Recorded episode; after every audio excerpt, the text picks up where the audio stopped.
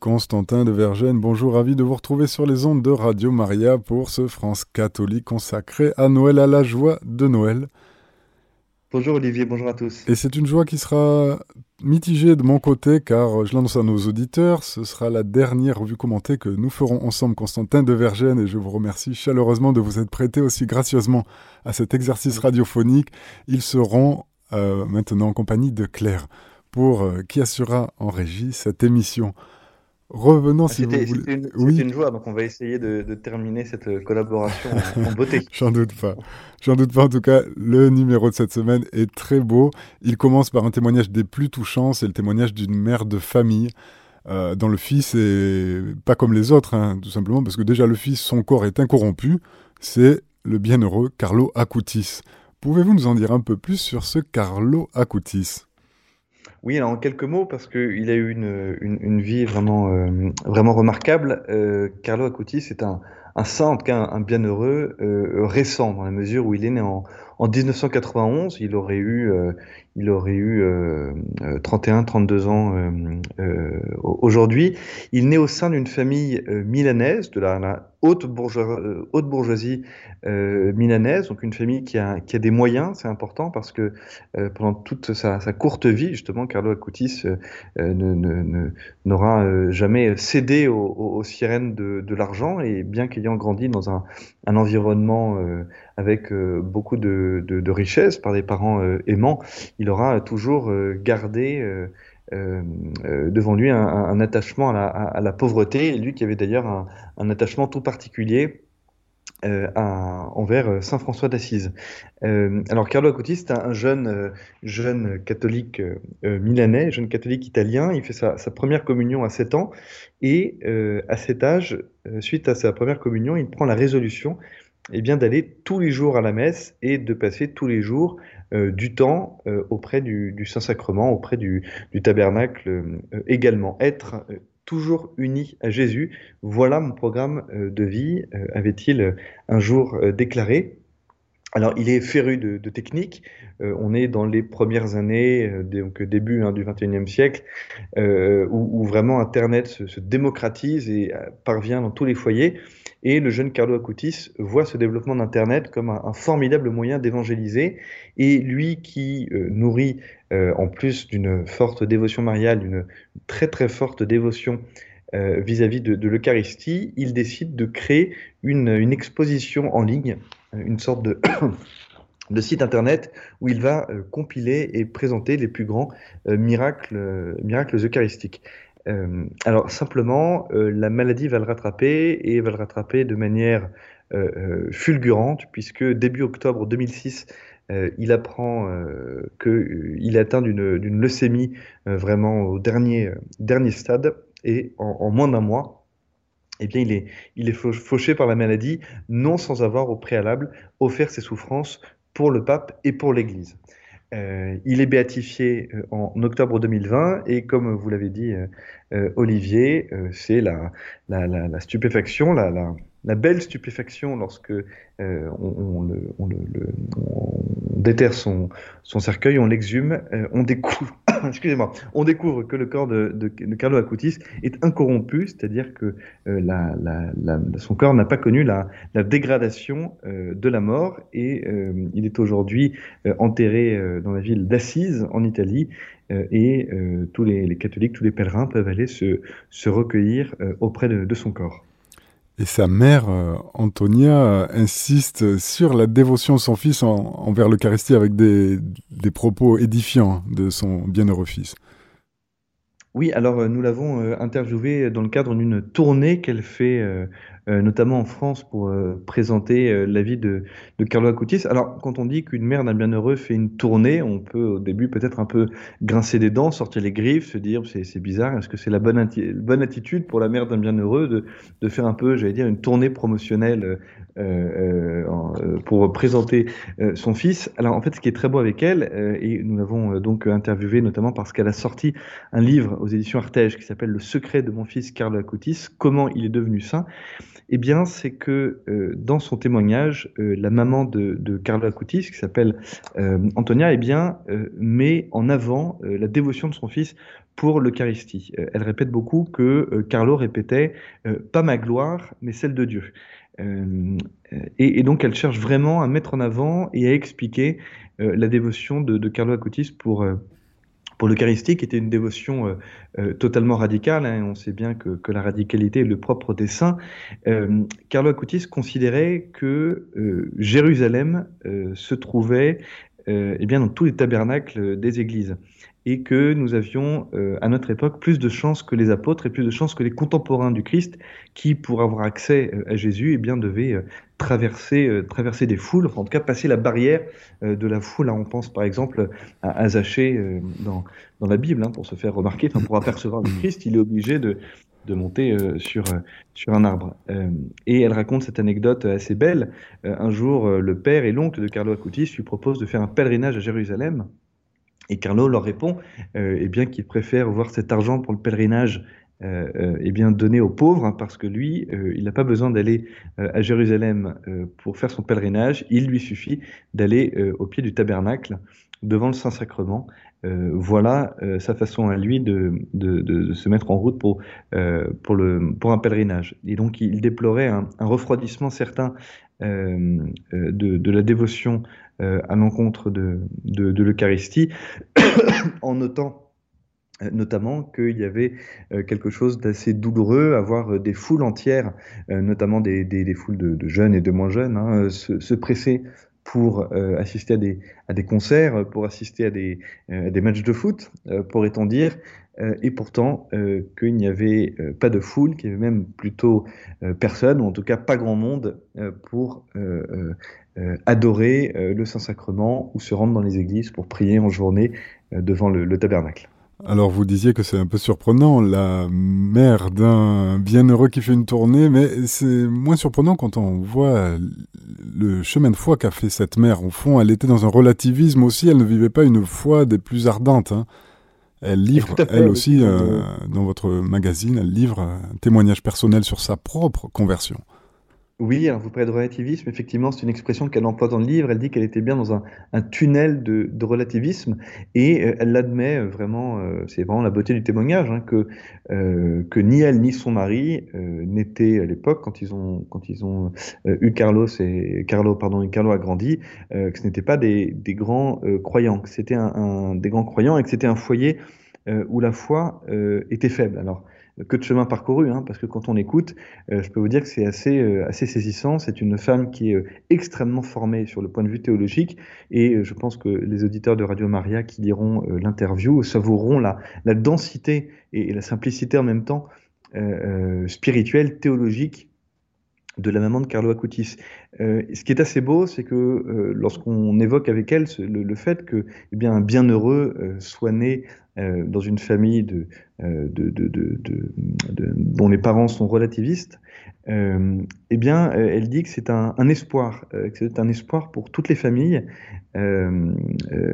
qui, connaissent ces, situations-là. Et il y a peut-être des, auditeurs de, Radio Maria dont les enfants se sont éloignés de, la foi catholique et qui peuvent peut-être souffrir devant leurs petits-enfants, hein, par exemple, grandir dans un, foyer relativiste eh bien, euh, l'exemple de Carlo Acutis montre qu'il ne faut jamais désespérer et que, euh, euh, que, Dieu fait parfois surgir des saints. ce sera pas la première, fois dans, des milieux aussi hostiles ou tout du moins indifférents. Euh, l'autre conseil euh, qu'il y a dans le témoignage de la maman de Carlo Cotis, c'est euh, perdez du temps avec Jésus. C'est une expression qu'elle a utilisée, qui est une expression assez, assez belle, un peu surprenante au début. On pourrait se dire que c'est peut-être un peu, un peu violent de dire qu'il faut perdre du temps avec Jésus, mais bien évidemment, quand on entend parler, et c'est comme ça qu'on l'a retranscrit dans l'interview, il y a des guillemets euh, avec euh, autour plutôt de perdre du temps avec Jésus. perdre du temps avec Jésus, eh bien ça veut tout simplement vouloir dire à l'école de, Carlo Acutis qu'il ne faut pas hésiter eh bien, à aller adorer le Saint-Sacrement ou tout simplement prier dans les églises.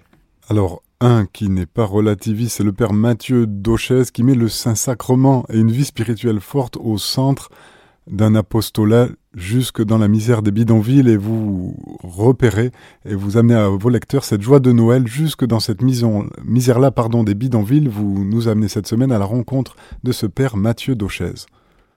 Oui, ça fait plus de dix ans euh, qu'il est à Manille avec euh, l'association euh, ANAC TNK, euh, vraiment dans les, bidonvilles de, Manille. Donc c'est vraiment, il, est au sein de, la misère. Hein. C'est pas simplement la pauvreté, c'est vraiment la misère. C'est-à-dire c'est vraiment avec des enfants de bidonvilles qui n'ont rien et je vais dire qui ont encore moins que, rien. c'est un quotidien terrible et pourtant il nous dit dans France catholique, il y a plus de joie chez ses enfants que dans les rues de Paris. Alors, euh, c'est sûr que euh, on, on, ne parle sans doute pas de, de, la même joie, on ne parle pas de cette joie moderne qui est euh, superficielle, tournée vers le plaisir, vers l'individualisme. il y a là, nous dit le, le Père Daucher, le, la joie de l'évangile, c'est-à-dire porter la joie aux autres et recevoir en échange la, joie pour, la joie pour soi. Et euh, la réponse va, plus loin et, demande un, détour par la théologie que, fait le Père dans les colonnes du journal. Euh, il explique que euh, les enfants euh, qui souffrent, eh bien, euh, en union avec le Christ sur la croix. or, le Christ souffrant sur la croix, c'est le Christ qui est le vainqueur de la mort et le vainqueur du mal. ainsi donc, les enfants qui souffrent, eh bien, s'unissent euh, au Christ souffrant et récolte la joie qui découle euh, du Christ. Euh, ils n'en ont pas conscience, hein, dit le, père Daucher, puisque euh, là ça demande un, développement théologique euh, assez, assez, assez profond qu'il fait dans les colonnes du journal. néanmoins, ces enfants qui sont dans la misère, qui sont abandonnés, qui viennent dans les centres de l'association, eh bien ils découvrent qu'ils peuvent être aimés il peut être aimé par, euh, par quelqu'un, par des membres de l'association, puis aimé par le, par le Christ. Euh, et c'est pour eux euh, un tsunami de joie. Donc c'est vraiment un, un, très beau témoignage de Noël que, que nous livre le Père Daucher dans, dans France catholique. Alors la joie est toujours très près de l'enfance et restons dans ces vertus de l'enfance spirituelle avec le petit roi de grâce, certainement nom qui parle à nos auditeurs. Nous avons reçu dans notre émission Sanctuaire et Communauté, cette communauté euh, carmélite, et vous revenez cette semaine aussi euh, à Bonn auprès de l'enfant Jésus. Dites-nous un peu plus. Oui, alors euh, Bonn, pour ceux, qui ne connaîtraient pas, c'est une ville, petite ville superbe, hein, environ 40 km au sud-ouest de Dijon. Euh, dans, ce, euh, dans le Carmel de Bonn, qui est devenu un sanctuaire diocésain euh, en, en, 2014, eh bien, il y a une dévotion particulière, effectivement, à l'enfant Jésus, sous le vocable du petit roi de grâce. Alors, c'est une statue en bois du XVIIe siècle, qui n'est pas très grande, qui fait 47 euh, cm, euh, et qui est l'œuvre, euh, en tout cas qui, découle de la vie de la vénérable Marguerite du Saint-Sacrement, qui était une carmélite de Beaune, et qui a une vision de l'enfant Jésus au XVIIe siècle, et dont elle reçoit la sculpture en 1643, et c'est à partir de là le début d'une dévotion qui ne va jamais cesser, et en, en, quelques mots, la raison pour laquelle on, nous parlons de cette dévotion dans ce numéro de Noël, eh bien, c'est parce que euh, c'est lié à la notion d'enfance spirituelle. Euh, et que la, euh, dévotion au petit roi de grâce, c'est la dévotion à la, joie de Noël, à la joie de, l'enfant de, la crèche. et la raison pour laquelle cela s'appelle le petit roi de grâce, eh c'est tout simplement parce que les, carmélites et, les religieuses de, de Beaune peuvent témoigner, rapporte-t-elle, de l'abondance de, grâce qui surviennent euh, après avoir euh, prié ce, cet enfant Jésus. Et d'ailleurs, si des auditeurs se décident dans les prochains jours de se rendre dans ce sanctuaire, ils verront à gauche de, la statue de, l'enfant Jésus eh toute une série d'ex-voto qui sont les témoignages de la reconnaissance des fidèles envers l'enfant Jésus. Alors, les grâces n'arrivant jamais sans épreuve, euh, là, dans la catégorie apologétique de votre hebdomadaire, vous débayez le terrain et vous revenez sur les hérésies qui sont liées à la nativité, à la nature du Christ. Oui, alors c'est un, thème qu'on pourrait penser un peu lourd pour Noël, hein, les hérésies, mais après tout, il est bon qu'il y ait des hérésies, euh, nous dit Saint Paul. Euh, d'autant qu'en étudiant les erreurs, on met toujours en lumière la vérité. Euh, la première des hérésies liées à l'incarnation, c'est l'adoptionnisme. Hein. Jésus serait fils de Dieu, il serait non pas engendré, mais adopté. Il serait un saint hors norme, un homme extraordinaire. eh bien, nous explique Frédéric Guillaume dans sa chronique d'apologétique, euh, cette, euh, hérésie a été très rapidement euh, condamnée par l'Église, de même que son, contre-pied, hein, le docétisme, où Jésus ne serait pas un homme véritable, mais Dieu ayant revêtu un peu comme un costume l'apparence euh, d'un homme. Alors, on pourrait euh, aussi euh, évoquer l'hérésie d'Arius, hein, l'arianisme, qui été très célèbre en ce sens qu'elle a été condamnée en 325 par le concile de Nicée. La tradition rapporte notamment que Saint Nicolas aurait giflé, giflé Arius cette occasion. Hein. c'est vraiment la, correction fraternelle, je vais dire, à son plus haut degré. eh bien, cet arianisme hein, qui pensait que Jésus était subordonné au qui n'était pas égal euh, au Père. Alors, euh, il reste une question hein, qu'aborde euh, la chronique. la divinité et l'humanité de Jésus sont-elles séparées ou confondues? Et la réponse, c'est ni l'un ni l'autre, puisque ces deux options, qui sont le nestorianisme et le monophysisme, eh ont été condamnées par l'Église ces deux natures euh, sont euh, unies euh, et non confondues. Alors, nul doute qu'avec cette chronique d'apologétique, eh les auditeurs de, Radio Maria pourront briller au, repas de, Noël lorsqu'il s'agira d'évoquer la nature de l'enfant Jésus. Et même peut-être être stimulés grâce à vous dans la correction fraternelle. Et je pensais pas qu'on puisse m'en remontrer sur l'histoire de France, mais au travers d'une promenade dans la poésie de Noël, vous rappelez, et je l'ai appris avec vous, que c'est une fête fondatrice pour la France Noël. Oui, alors c'est la chronique de Jacques Trémonet de Villers qui fait un, pas en arrière, j'allais dire, ou plutôt un pas de côté, euh, pour contempler euh, Noël. Hein. Il note que c'est un, événement qui est extrêmement euh, littéraire. D'ailleurs, c'est pas pour rien que cette scène a été énormément représentée dans, aussi dans l'art pictural. Hein. Joseph et Marie sur le point d'accoucher, le Christ emmailloté dans une étable. mais cette scène n'est pas banale dans le sens où Joseph et Marie savent que le prophète Michée avait annoncé le berger d'Israël euh, en, disant qu'il surgirait de Bethléem. Euh, et donc de l'acte banal administratif euh, qui est celui du, recensement, eh bien Joseph et la Vierge en font un acte fondateur. C'est vrai quand on y pense, la Vierge était sur le point d'accoucher, donc on aurait pu se dire eh bien qu'il n'y avait pas intérêt à prendre la route avec une femme sur le point d'accoucher pour aller à Bethléem. Mais Jacques Trémonet de Villers rappelle que euh, et Joseph et Marie euh, avaient conscience de, la portée de ce qui allait se jouer euh, dans quelques, quelques jours. Et, ce qui s'est joué, la Nativité, est un acte plein de, poésie. Hein. Il faut relire ce qu'écrit Saint Luc dans son évangile. Lorsque les anges eurent quitté les bergers pour le ciel. Quelle religion au monde et dans l'histoire nous donne au détour d'une phrase un tableau d'une si douce poésie, nous dit Jacques Tremblay de Villers. Qu'y a-t-il de plus poétique, de plus beau que la troupe céleste innombrable qui chante la gloire de Dieu. Alors, rien d'étonnant à ce que Noël ait débordé et devienne un, cri de joie et soit rentré euh, dans l'histoire de France. Euh, comme vous évoquiez, euh, on peut citer l'exemple de la libération d'Orléans par Jeanne d'Arc le, 8 mai 1429, donc on est bien loin du mois de décembre. Et pourtant, eh bien, c'est le cri que va pousser la population. Noël, Noël à la libération d'Orléans. Et puis, bien sûr, Noël va devenir un sujet de la poésie populaire et des chansons euh, populaires. Euh, au fil, au fil des siècles, hein, la, fête euh, de, Noël va, être, va se lier avec le peuple de France. Hein. C'est encore aujourd'hui une fête à laquelle tout le monde est attaché. Alors aujourd'hui, c'est bien sûr lié avec tout cet environnement, ce décorum consumériste, mais tout de même que l'on continue à, fêter quelque chose le 24, le 25 décembre. On fête Noël pour les catholiques. Euh, on ne sait pas très bien ce qu'on fête pour euh, une grande partie de la, population, mais tout de même, cela dit quelque chose. Et ce quelque chose, c'est peut-être la trace dans l'inconscient collectif, le trace de la, trace de la joie de la crèche.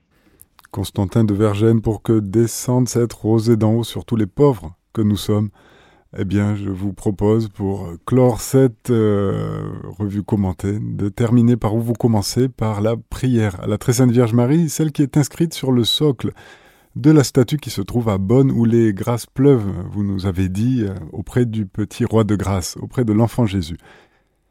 Ô Marie, notre espérance, gouverne-nous, dirige-nous dans la voie de sainteté pour toujours.